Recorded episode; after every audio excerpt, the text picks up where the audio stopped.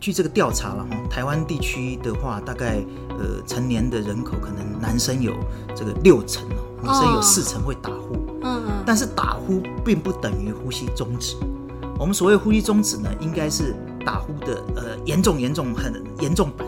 哎，嗯。那为什么这样说呢？我们打呼一般都是代表我们这个呼吸的通道已经有狭窄的状况了。但是有狭窄呢，并不表示它一定会堵住、塌陷。嗯等到它真的已经狭窄到空气气流已经过不去了，或是没有办法达到我们身体的要求的时候，那样的情形呢，可能就是有一个呼吸中止症的疑虑。您现在收听的是由联合报元气网直播的元气医生。本系列节目理事长讲堂将有医药记者与国内各大医学会理事长对谈，带给您最新、最及时、最精辟的意见内幕。以及重量级的专家见解。各位元气医生的听众朋友们，大家好，我是联合报记者周佩仪。首先想问大家，晚上睡得好吗？会因为做梦梦游影响睡眠品质而需要吃安眠药，或是隔天白天嗜睡吗？还是枕边人常打呼，吵得人不得安宁？根据统计，台湾约有四百六十万人有睡眠障碍，包含失眠、打鼾、睡眠呼吸中止症等。安眠药用量也突破十亿颗，非常的惊人。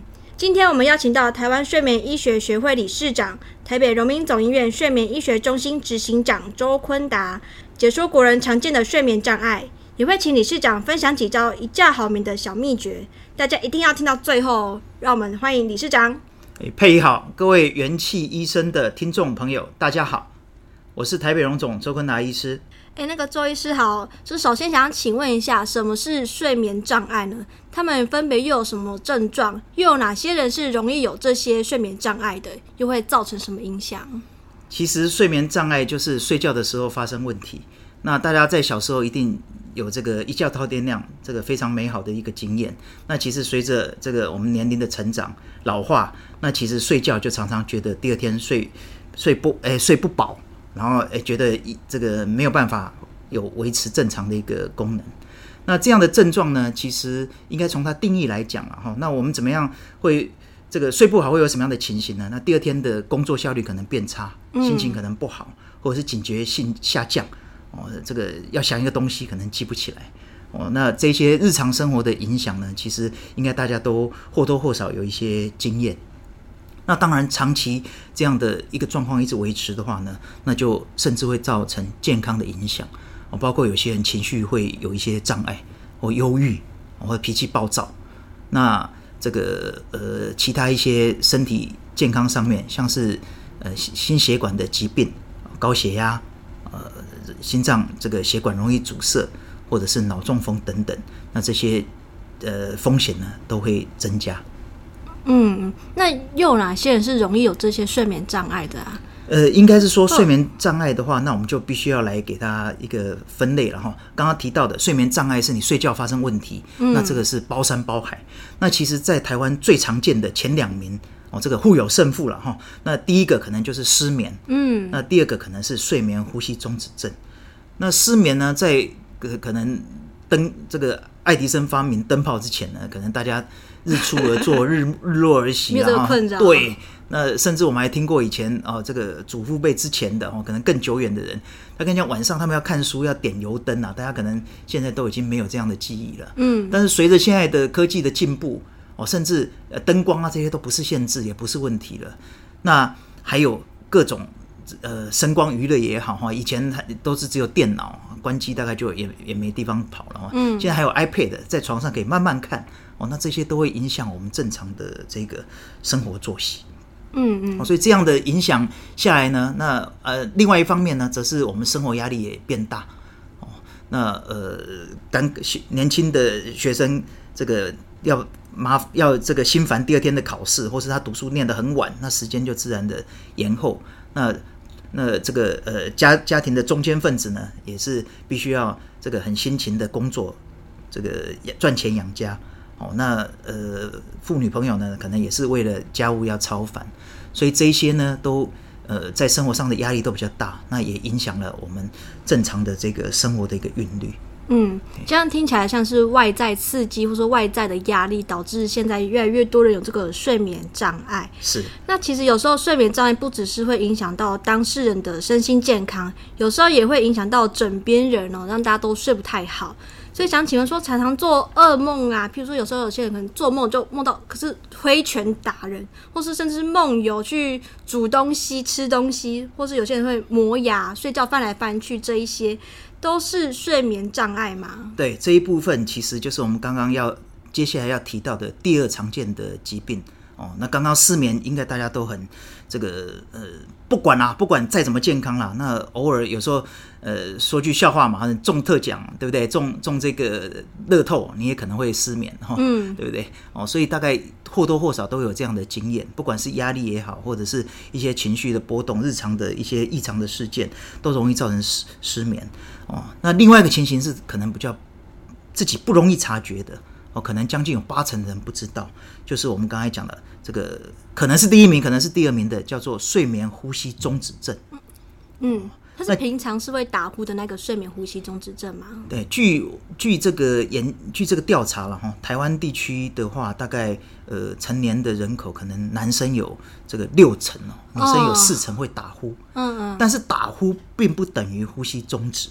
我们所谓呼吸中止呢，应该是打呼的呃严重严重很严重版，哎，嗯，那为什么这样说呢？我们打呼一般都是代表我们这个呼吸的通道已经有狭窄的状况了，但是有狭窄呢，并不表示它一定会堵住，嗯，塌陷，哦，等到它真的已经狭窄到空气气流已经过不去了，或是没有办法达到我们身体的要求的时候，那样的情形呢，可能就是有一个呼吸中止症的疑虑。那这样的问题呢，就是我们刚刚提到的，它也是睡眠当中有一些障碍，但是特称叫做睡眠呼吸障碍。嗯，在睡觉的时候呼吸有障碍的一个状况。那这样的患者在白天他呼吸很顺畅，但是在晚上就是我们的这个呼吸停止，所以呢，进到肺部的气流呢就下降，那血中的氧气呢就会降低。那就会有所谓的缺氧的一个情形。那缺氧对身体的状况大概不是一个太好的一个现象。那如果是经年累月呢，那同样也是增加这个心血管疾病的一个风险。嗯嗯。那其实跟我们刚刚提到的失眠的后果其实有一些类似的哈，不过它可能这个风险可能又更高，包括哦最严重的是猝死。哦，那其他还有呃这个心血管疾病就有很多了哈，像是血压升高啊，心律不整啊。然后这个心血管堵住啊，所谓的冠状动脉心脏病哦，那心脏衰竭或甚至是脑部的这个脑血管的中风哦，那这些状况的风险都会比较提高。那呃一开始可能打鼾呢，我们还这个对身体没有什么影响。嗯，那举例上来讲，这个进来的气流还够，那它氧气可能也不会，这个血中的氧气浓度呢也不会下降。所以呢，第一期呢可能就是属于吵别人的状态。哦，那吵别人就是别人因为这个。断断续续，又有忽大忽小，有些是非常大了哈，鼾声如雷了。那不管如何呢，那旁边的人第一个就一定受到很大的影响。所以我们在临床上常常碰到这个夫妻比这个太太都要都要很很努力的比先生早一点早一点睡着，嗯，哦，这样他就他就对对对对，就不会被鼾声旁边这个这个像一个音响，这个时不时在发出声音，然后自己自己又在又在担心到底睡不睡得着。哦，所以第一阶段。其实自己的氧气可能不会下降，那这时候可能叫做原发性的打鼾，也就是单纯的打鼾者，嗯，它并不会造成血中的氧气下降，哦，那这时候是吵到伴侣为主。那等到其实大概是中年之后哈，不过现在不一定哦，现在很年轻就开始已经发生了哦。那一般来讲，在过去的话是中年之后呢，那开始我们的呼吸开始有这个暂停的现象，嗯，那。呃，这样的情形呢，其实大部分的病人不知道，等到知道的时候呢，有的时候都已经中重度以上了。那这样的表现呢，除了刚刚提到的，别人帮你发现你有打鼾，或者是甚至有这个呼吸道有阻塞，像是呛到的一个声音，我们常常像猪叫声那样，好，这个这个恢复呼吸，其实这个已经堵到了。嗯，那我们只是这个身体的反应是努力的要再去恢复呼吸，好像这种都是在夜间发生的情形。那有些人就直接就醒来了，哎。这个这个，好像自己听到自己的鼾声，然后自己就醒来了。嗯，哦啊，所以这个在晚上的睡觉的过程呢，其实是一直被中断的。那专有名词叫做睡眠结构的破碎化，嗯，或叫片段化。哦，因为睡眠其实本来是由浅入深，那这个有大概一个晚上会有四五个循环这样子一个规律的一个波动的一个过程。但是我们想象一个情形，如果一个人这最多我们看过了哈，一个晚上整个晚上的睡眠呼吸停了六七百次，那这是最极端啊，当然是比较极端了哈。那你想想看，那这六七百次势必他堵住之后，他必须要恢复呼吸嘛，不然就死掉了。嗯、对，所以。等于是我常常跟患者讲，像是怒海求生呐、啊，你大概有几百次的时间在晚上一直要憋气，然后之后再恢复吸气。那在这个过程当中，除了自己呃有很高的机会知道有醒来，但是一定知道的人是谁？就是我们的心血管。嗯、这时候心脏一定在这样缺氧，一下缺氧，一下有氧的状态呢，其实是一个蛮大的一个挑战。嗯，嘿，是。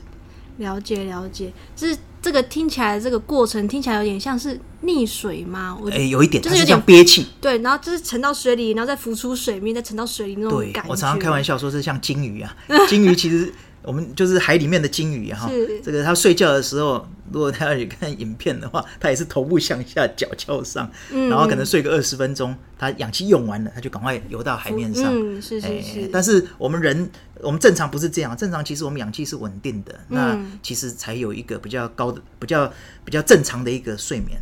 那如果像刚才讲的，睡眠被中断了，哦，睡眠片、睡眠结构这个破碎，那再加上我们氧气。呼吸有一搭没一搭，那氧气就会间歇性的缺氧，哦，那这都会造成心血管、脑血管的一些这个负担跟压力。嗯嗯。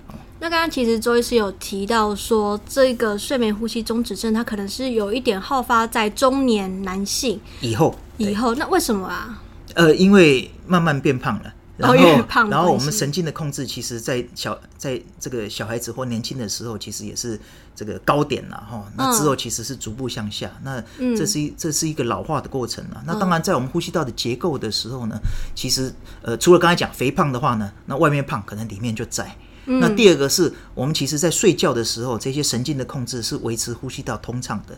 那其中最主要的叫做亥舌肌。就舌头那一块肌肉啦，嗯，大家如果有吃过这个这个这个猪舌头的话，就知道那是一个很大一大一个很大块的这个呃肌肉，嗯，哦，那它的位置呢，就是我们舌头的位置，但是在口腔里面占很大的一块。那它其实像是一个吊在天花板上的大肌肉，哦，那那那个呃在舌骨哦，其实就在喉结的附近，它是固定在这边。所以当我们这个仰躺的时候，正躺的时候呢，那我们一睡着呢，这个肌肉的张力。如果慢慢下降的时候，它就往下压住呼吸道，嗯、哦，那这个是最常见发生的一个一一个状况了。嗯，哦，那呃，那堵住的话，就是我们刚才讲到的，它慢慢的氧气不够，我们就会惊醒，所以整个晚上重复数百次的这样的过程。嗯、那呃，一般当然有一些人有症状，但是我们研究看起来很奇怪哦，就是各个国家的，包括有白人，包括有这个美国的白人、美国的黑人啊、哦，这个华人。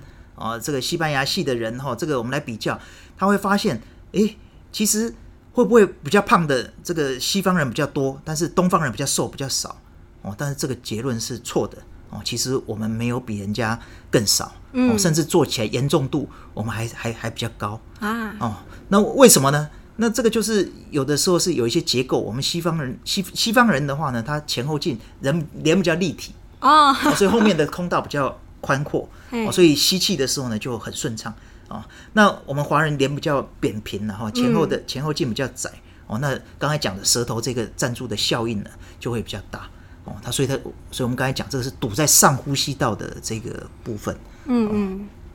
那种族上的差异，就像我们讲，我们并没有占优势哦。那要是我们如果东方人又变胖呢？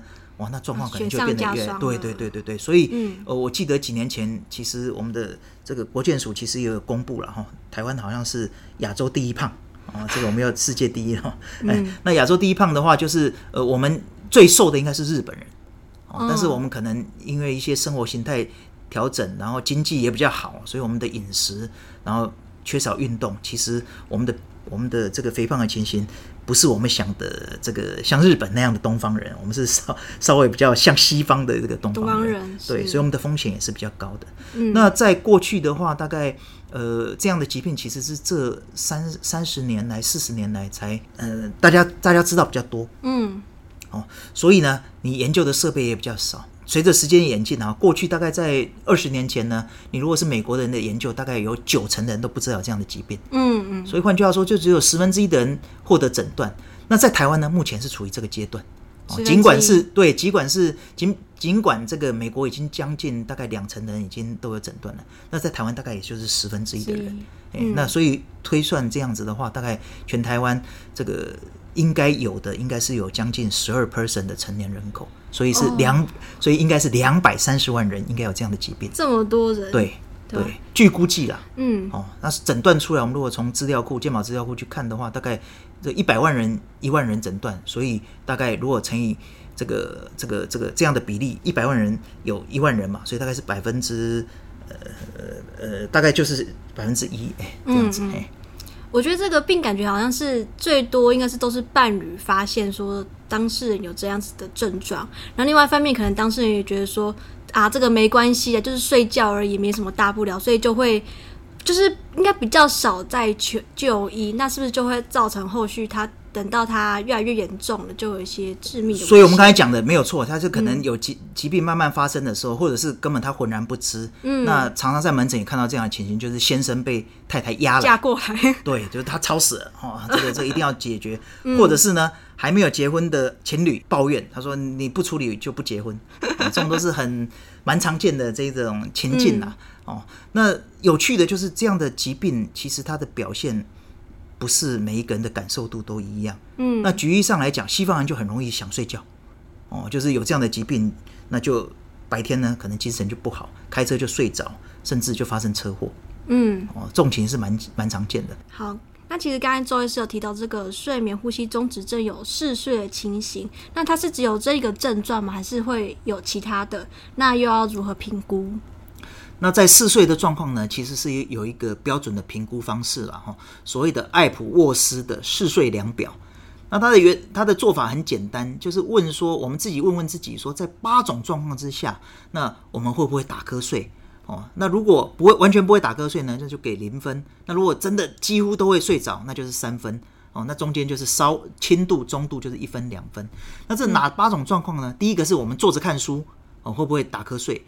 那第二个呢是看电视，第三个是你在这个公大庭广众、公共空间安静的坐着，那你会不会睡着？再来呢，就是我们当乘客被人家载，会不会睡着？或者是在中午的时候呢，我躺下来休息，哦，会不会就睡着了？哦，然后这个呃，还有就是你坐着跟人家讲话，还有在吃饭之后坐着，还有当乘客车子停下来的这个几分钟之间呢，会不会睡着？这八种状况呢？我们来评估一下，从刚才讲的这个几乎都会睡着是三分，完全不会睡着是零分。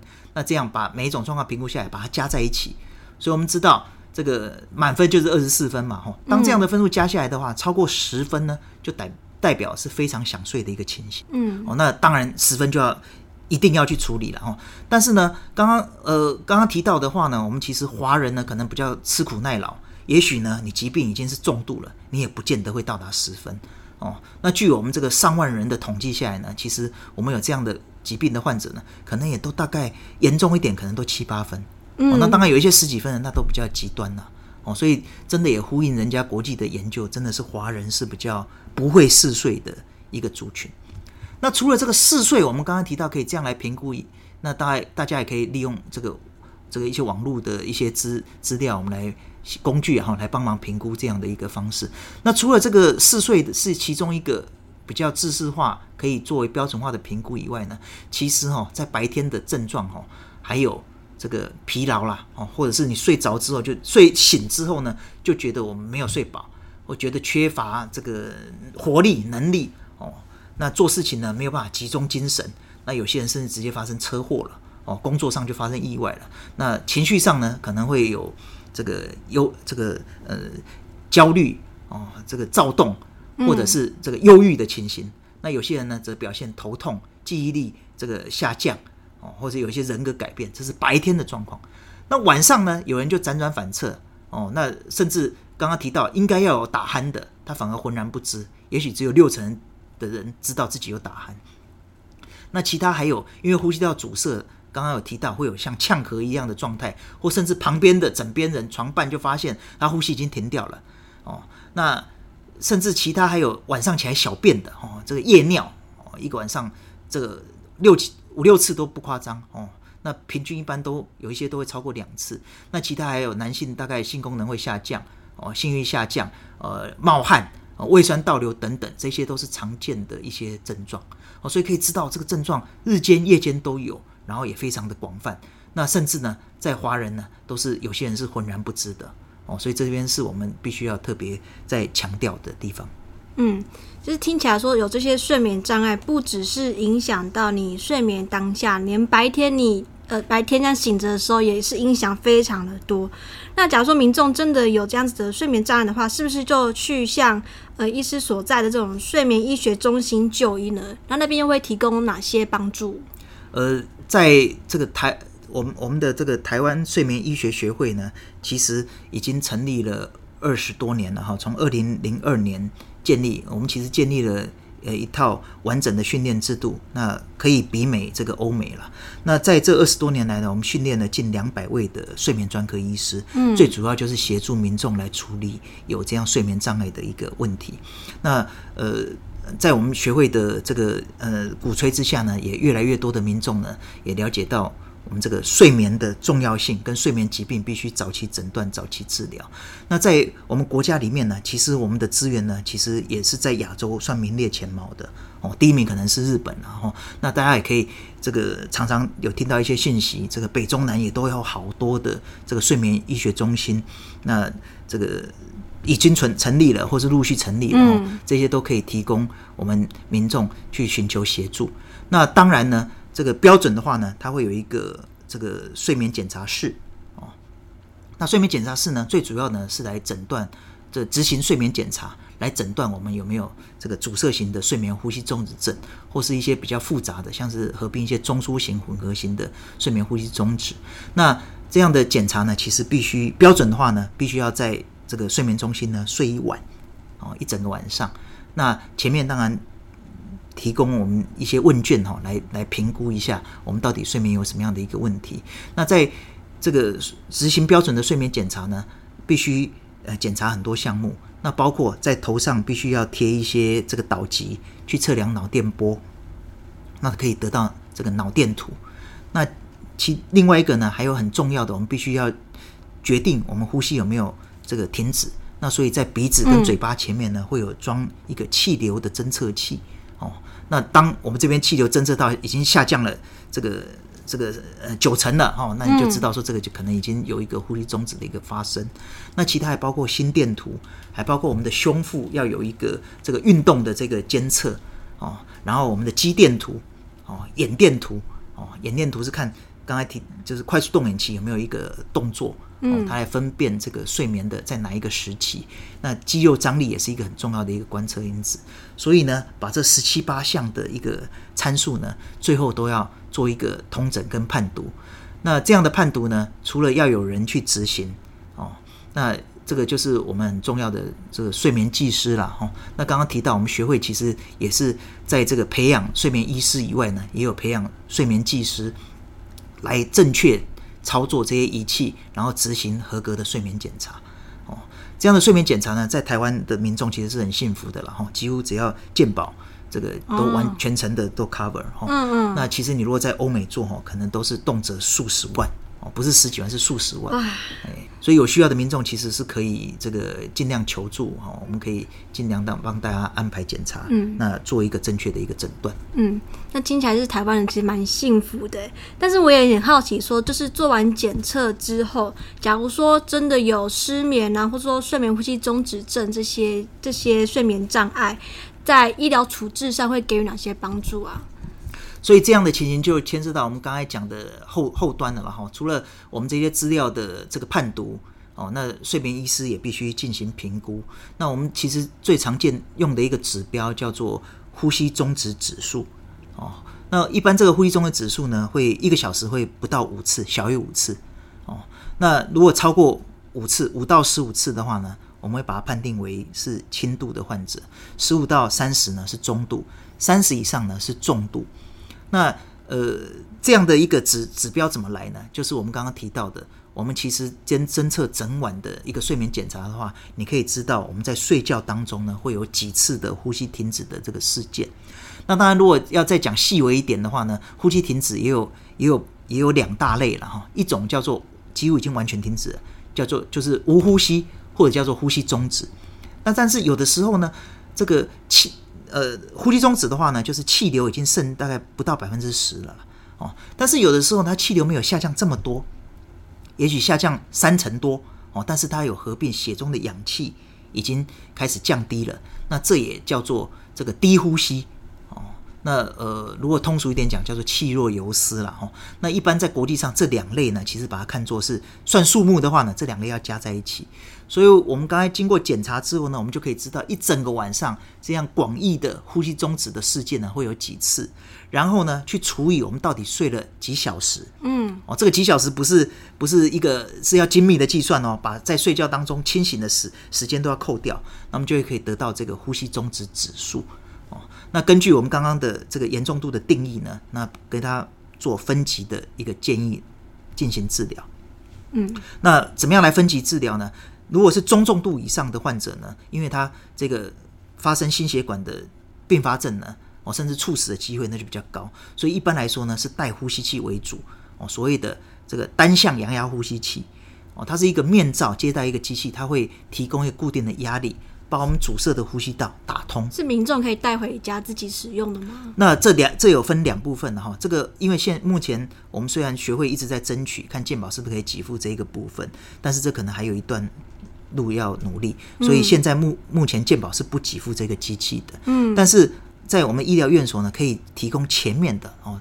刚刚提到的第一步，我先确定它的严重度到什么地步。嗯，那如果中重度以上，也就是呼吸中的指数一个小时大于十五次的患者，我们在国际的标准上面会建议直接去进行佩戴。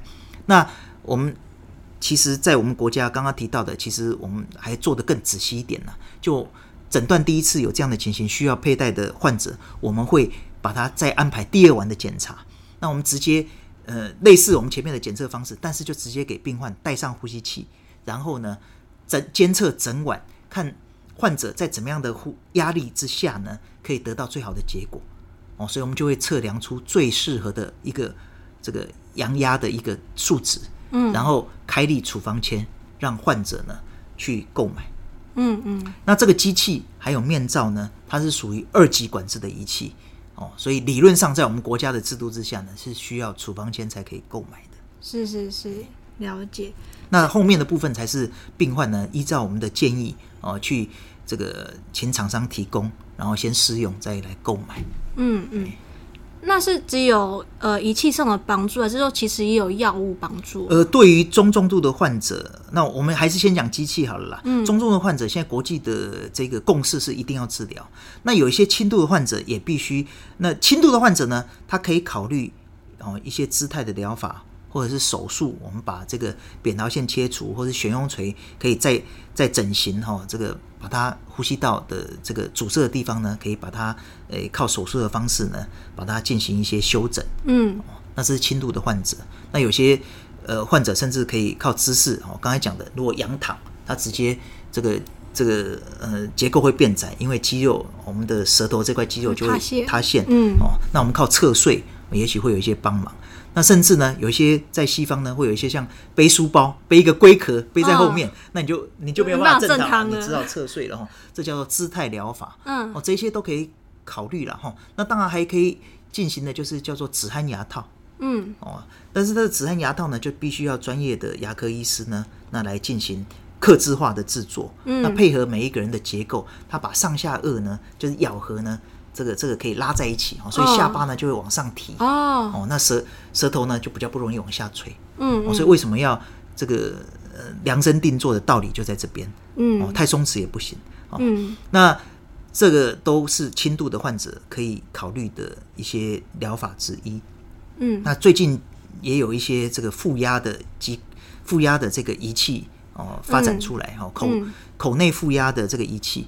它可以，我们嘴巴含在嘴巴里面，它把舌头往上吸，哦，哦，就有一点像把舌头这个这个往上拉的一个这个这个原理，嗯，也有这样的一个机器存在，哦，那所以其实选择还不少，啊，但是说实话，都必须要亲自去尝试跟寻寻找专科医师的这个建议了。嗯，那有一些轻度的患者必须要升级治疗，包括他已经有一些心血管疾病出来了，像是刚刚提到的高血压、嗯，心律不整啊、心衰竭、脑中风，那你疾病都已经出来了，那可能这个比人家的本钱又更差，又更脆弱，所以呢，即便你是轻度的话呢，也要。积极的，更积极的治疗，嗯，哦，所以第一个是心血管疾病已经都跑出来了，或脑中风跑出来了，那或者是他合并有一些情绪障碍，哦，忧这个这已经忧郁症已经出来了，哦，这个呃，另外就是症状很严重，像是我们刚才四岁量表，诶，我已经虽然是轻度，但是我已经十分以上了，嗯，那这些病患呢就必须要升级治疗，就是我们刚刚提到的，可能要戴呼吸器会比较合适，嗯。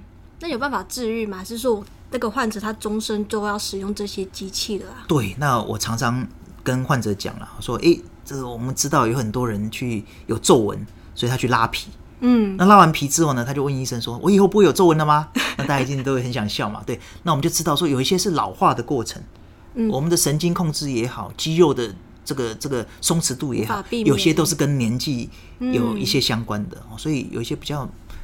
不太可能哦，越来越好哦，应该都随着年纪，应该都是越来越松弛，恶化才是哦。那当然，我们随着年纪，我们的心血管的健康的情形也也不会像年轻那么好哦，所以应该都是要越越来越积极治疗才是。嗯嗯。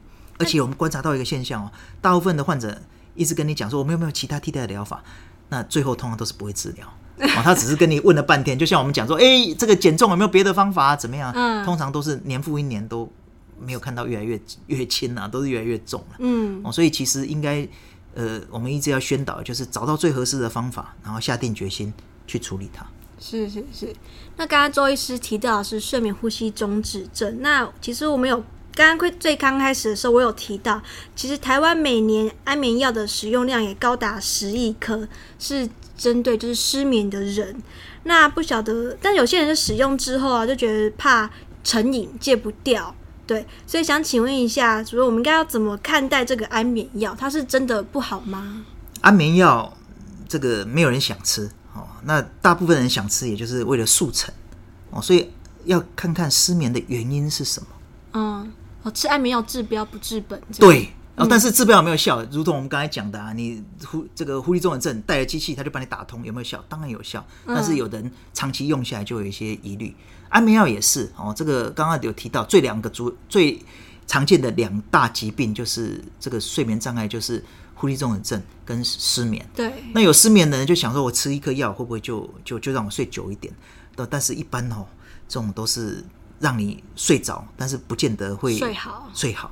嗯、哦，那当然，在急性期的时候呢，一般在一个月内啦，或是三个月内啊，这看根据定义不一样。如果在短期的话呢，它很比较容易找到一些引发的因子。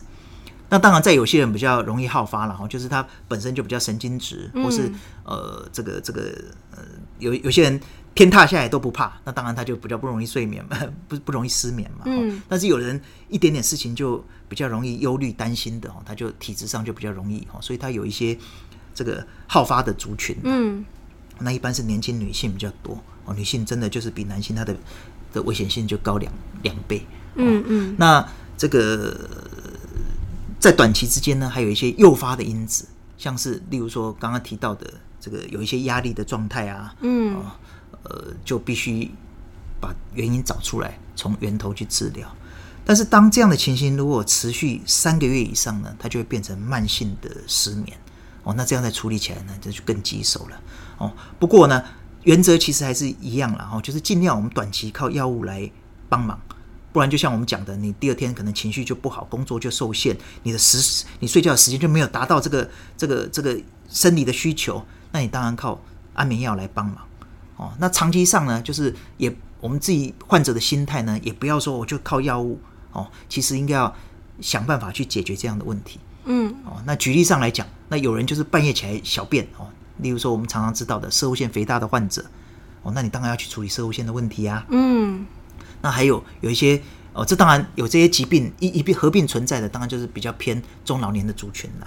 哦，那他关节疼痛，哦，那痛到睡不着，那你当然要去处理关节的问题，让他可以比较好的一个睡着。哦，这些是内科疾病相关的，影响到我们这个睡眠的一些问题。那当然还有一些像是忧郁症的患者，嗯，甚至他其中一个症状呢就是失眠，是。哦，所以忧郁症有一些忧郁症的患者要发作了，诶，他第一个是以失眠来表现，嗯，哦，那他当然要去治疗忧郁症了，哦，那再来就是刚才讲，有一些人就是失眠，可能他有这个其他前原因都解决了，我没有办法处理，哦，那这个可能必须要考虑药物来协助治疗。那当然，长期这样吃下去呢，也会有一些风险。问题是你不治也有风险呐、那不治有哪些风险呢？除了刚才讲的生活，我们受到影响，情绪、工作表现、专注力，哦，那再来就是身体健康，心血管疾病、中风，哦，那问题是吃了药之后呢，这些风险还在不在？有的时候是减轻呐，哦，所以我们有些研究发现，这个长期吃安眠药的人一样有这些风险，而且呢还会失智啊。那大家就想说，那到底是要吃还不吃？哦，不过这个问题要正本清源啊，你没事不会去吃安眠药啊，你睡得好好的会去吃安眠药吗？嗯、不会嘛。哦，所以因果之间呢，可能必须要理清。对对对对，哦，虽然这个不是那么容易了，但是我常常也是问病患嘛，我说你有问题就要先解决自己的问题，嗯，哦，然后之后面的问题呢，就是看证据了。那如果行有余力呢，你还必须慢慢的把这些药物呢做一个戒断，嗯，但是现在的人讲究素食啊，所以你前。前几年就开始哇，突破八亿颗，现在突破十亿颗，现在十几亿，你可以知道这个是成长是越来越多的。嗯，哦，我们也看到一个很有趣的问题，这些病患开药回去，他也不见得都会吃啊。欸，那他来做什么？对他，他都是在，就是我们看，哎，很多都是寻求第二意见，或者是他也怕啊，所以有时候是吃一半。哦，这样的情形绝对不止在失眠啊，在各种疾病都有很常看到。嗯嗯，那特别是在我们这个健保很发达的的国家里面哦，通常都是这样的哦。那有一些药物呢，其实如果长期的话，可以用这个认知行为治疗哦。它长期来治，长期的话呢，其实它的效果是一样的哦。那所谓的认知行为治疗呢，其实就是包括几个了哈。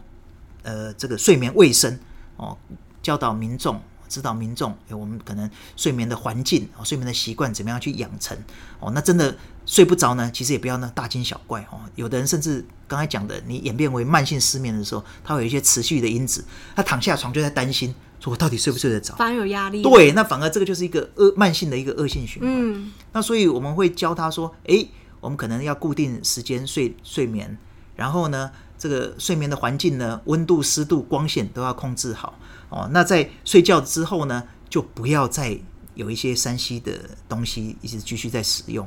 嗯、哦，那你如果躺下去二十分钟没有睡着，胡思乱想，就起来吧，离开这个这个环境，哎，就去做事，想睡的时候再躺上。哦，哎，那这个都是必须要慢性的建立的。那其他还有其他，包括更专业的这个睡眠限制哦，这个呃，这个我们就留待这个专门的这个睡眠专科医师来进行帮各位来安排。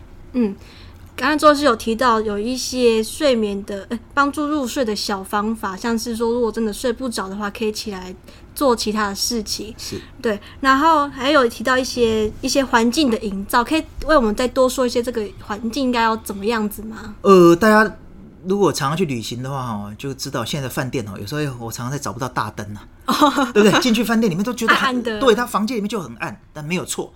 所以其实光线就是一个很重要的一个一个一个因素哦。所以其实呃有一些甚至在下午之后，你就不能有太多的活动跟喝咖啡了，嗯、这是习惯。那回到家呢，那光线就把它调得很暗，暗点哦。然后这个呃刚才提到的房间的温度、湿度、自己的床垫柔软度，这个呃枕头的这个高度都要调到对，都是一。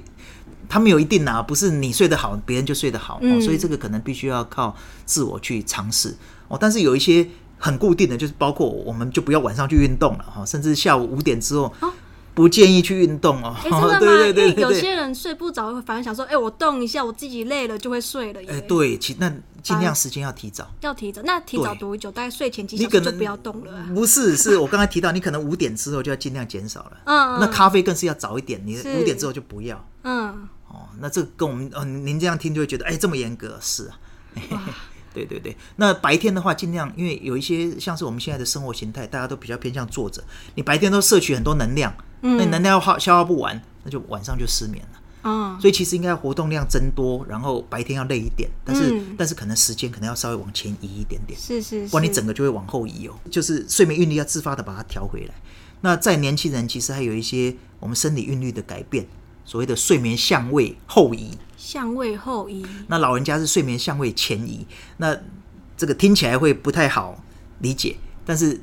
像是有一些年轻人喜欢夜唱啊，或者是这一些的，那晚上生活多姿多彩，那你就容易晚睡晚起。嗯，那老人家呢，就比较偏早睡早起。是哦，那这一些其实呃，建议还是调整我们生活的这个睡眠的这个时间呐，哈，睡眠的这个韵律啦。哦，像老人家可能白天就让他光照多一点点。嗯，哦，那他白天光照多了，他时间会往后面移一点。嗯，那年轻人就晚上活动少一点，那定时间睡觉。是哦，那这都可以把我们的睡眠韵律都调整回来。嗯嗯。哦，那其他这个呃，包括晚睡前也不要吃太多，甚至喝酒也不建议。